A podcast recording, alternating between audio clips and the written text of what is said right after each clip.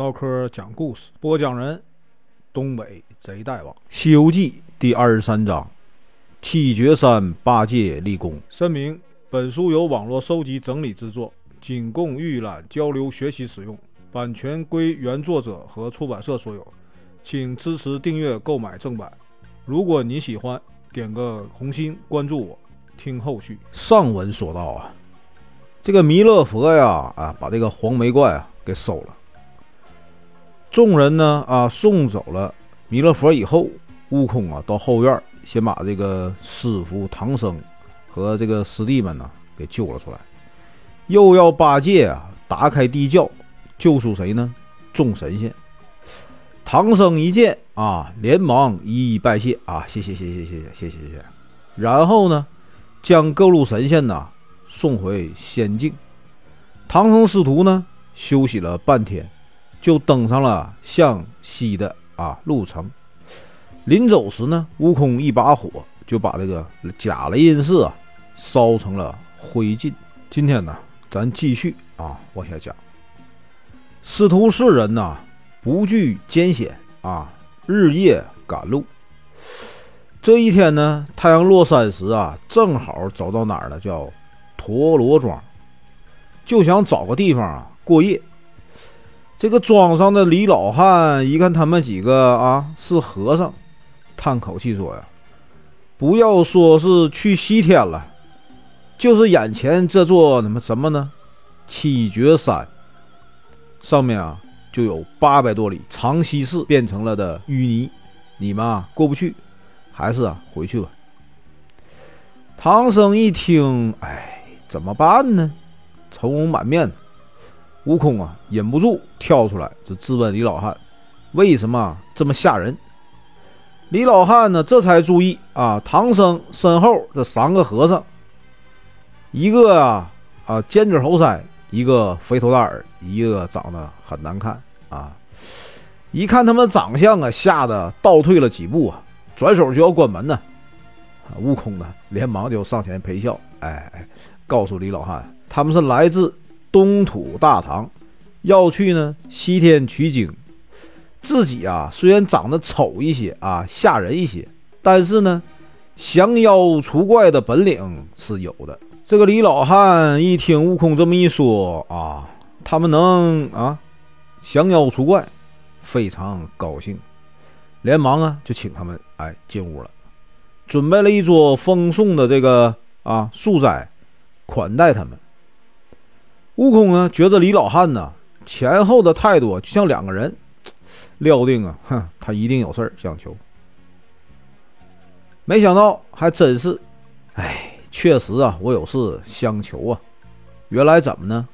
在这个陀螺庄的西面啊，有一座七绝山，山上啊有很多这个柿子树，每年呢都结了很多柿子啊。长年累月下去啊，没人去摘，烂的柿子呢，就把这个七绝山呢变成了什么呢？一条淤泥河。一刮西风啊，这个烂柿子这个怪味儿就飘进庄来了，奇臭无比呀，就没法待了。一年夏天呢，庄上的人呢正在收粮食，怎么呢？突然间一阵狂风，刮的天昏地暗的，这大家都以为要下雨。赶紧就收拾粮食，赶紧收东西。谁知呢？满天黄沙是什么呢？是妖怪施的法术啊！他趁机啊，把这个庄子里的牛和马呀，还有这些动物啊，都吃得干干净净。大家就吓得不敢出门了。不管是白天还是晚上，一听到风声啊就跑。大家推选谁呢？这个李老汉去哪？南山请了一个和尚来干啥？降妖，这个和尚是请来了，就在这个村里啊摆了香案，烧香磕头、摇铃念经啊。村上人就认为啊，哼，挺好啊，这老和尚法力无边呐，这回啊该有这个啊太平日子过了。不料正在大家正高兴的时候，狂风大作，妖怪啊又来了。人们呢都连忙啊跑回了家，关闭了门窗，不敢出来。风停了啊，风是停了，大家出来了。发现啥呢？降妖的老和尚不见了，人没了，只有这个帽子啊挂在树枝上。大家明白啊？哼，这和尚啊是被什么妖怪抓走了。从此啊，再也没有人提什么呢捉妖的事儿，成天呢紧闭着门窗。听完这李老汉的讲述，哎，八戒不说话了，悟空呢却爽快地说：“嗨，一两个妖精啊，不要紧，不要紧啊，我去替你们把他们抓来。”李老汉呢赶忙啊找了几个老人，要用重金感谢悟空。悟空呢，哎，不要不要不要不要不要不要！就在这时，狂风巨起呀就，乱刮刮起来了，吓得老人呢面无血色。这个悟空啊，要赶忙让老人呢陪着这个师傅躲进屋里头，哎，别抓走了。自己呢拉着八戒和沙僧就站在外边。只见呢这个狂风刮过呀，半空中啊出现什么呢？两道闪光。悟空一看便知道那是妖怪的什么眼睛，连忙说呀：“你们两个人赶快回去保护师傅，让我呀上去看看那妖怪啊到底是什么东西。”悟空呢？一个跟头跳到空中，就问这妖怪从哪来的，连问了几声啊，这妖怪啊不回应，气得这个悟空啊举着棒子上去就打呀。那妖怪啊手舞双枪迎战，双方啊打了，一直打到什么时候呢？打到三更啊都不分胜负。八戒一看妖精只守不攻，就驾云呢想从后面偷袭这个妖精。谁知道呢？这个妖精啊，就像后背长了眼。八戒这个钉耙还没到呢，人家就侧身让开了，反手啊对着八戒就是一枪。又打了三四十个回合，八戒和这个悟空啊就都不能伤了他。悟空看见呢，这个妖精的两个枪尖虽然可弯可曲、可长可短，但是呢阴气太重。就料定是什么呢？这个妖精啊，还没修炼成人形，他还不成人形。天一亮啊，一定要逃走的。果然呢，这个悟空啊，猜测的没错。这个五更天啊，雄鸡一叫，呱呱呱一叫，那个妖怪啊，转身就跑了。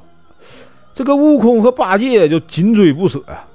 突然一阵难闻那个臭味迎面扑来。这八戒和个悟空啊，一猜哦。这个就是李老汉说的哪儿呢？七绝山西市沟。那妖怪啊，跳过七绝山，露出了原形，原来是啥呢？一条红色的大蟒。悟空跳过去，当头一棒啊，那个妖蛇呀，唰的一声钻进了洞里头。八戒急了，扔下耙子，一把就抓住这个蟒蛇的尾巴，拼命的往后拉呀。悟空就笑着说。这样子拔蛇尾啊，现是拔不出来的。放心吧，老孙呢有办法让他出来。于是呢，啊，悟空就让八戒干嘛去啊？上后山干啥呀？堵住后洞口。他有前洞口也有后洞口啊，对吧？自己啊就把这个棍子从前洞口伸进去了，一顿那个乱杵啊，乱捅啊。那个妖蛇呀被捅的疼痛难忍呐，猛地从后洞口啊跳了出来。八戒呢？躲没堵住啊，躲闪不及，就被这个蟒蛇的尾巴打中了，摔到啊几丈远的地方，弄得鼻青脸肿的啊，狼狈不堪。悟空一看蟒蛇已经跳出山沟了，就和八戒追了过去。那蟒蛇看见他们呢，扑过来，张个大嘴啊，就往后一窜，想一口啊把这个悟空啊吞进肚里去。八戒一看，转身就逃啊。这这太吓人了，赶快跑！突然呢，那个蟒蛇猛地跳到空中，接着又摔了下来，像一根呐粗大的树枝躺在地上不动了。八戒一看，得我上吧，追了过去，举起钉耙呀就要打。突然间呢，这个蟒蛇的嘴啊张开了，吓得八戒哎呀妈，这什么玩意儿？往后一跳，看见悟空啊从那个啊蟒蛇嘴里钻了出来，哎，对八戒说。我呀，已经把这蟒蛇打死了，拖回去给这个陀螺庄的人看看。于是呢，兄弟二人就把这个啊蟒蛇拖着就走了。陀螺庄的人呢，一看唐僧师徒杀死了妖精，又不要任何财物，就准备了很多这个饭菜啊，款待他们。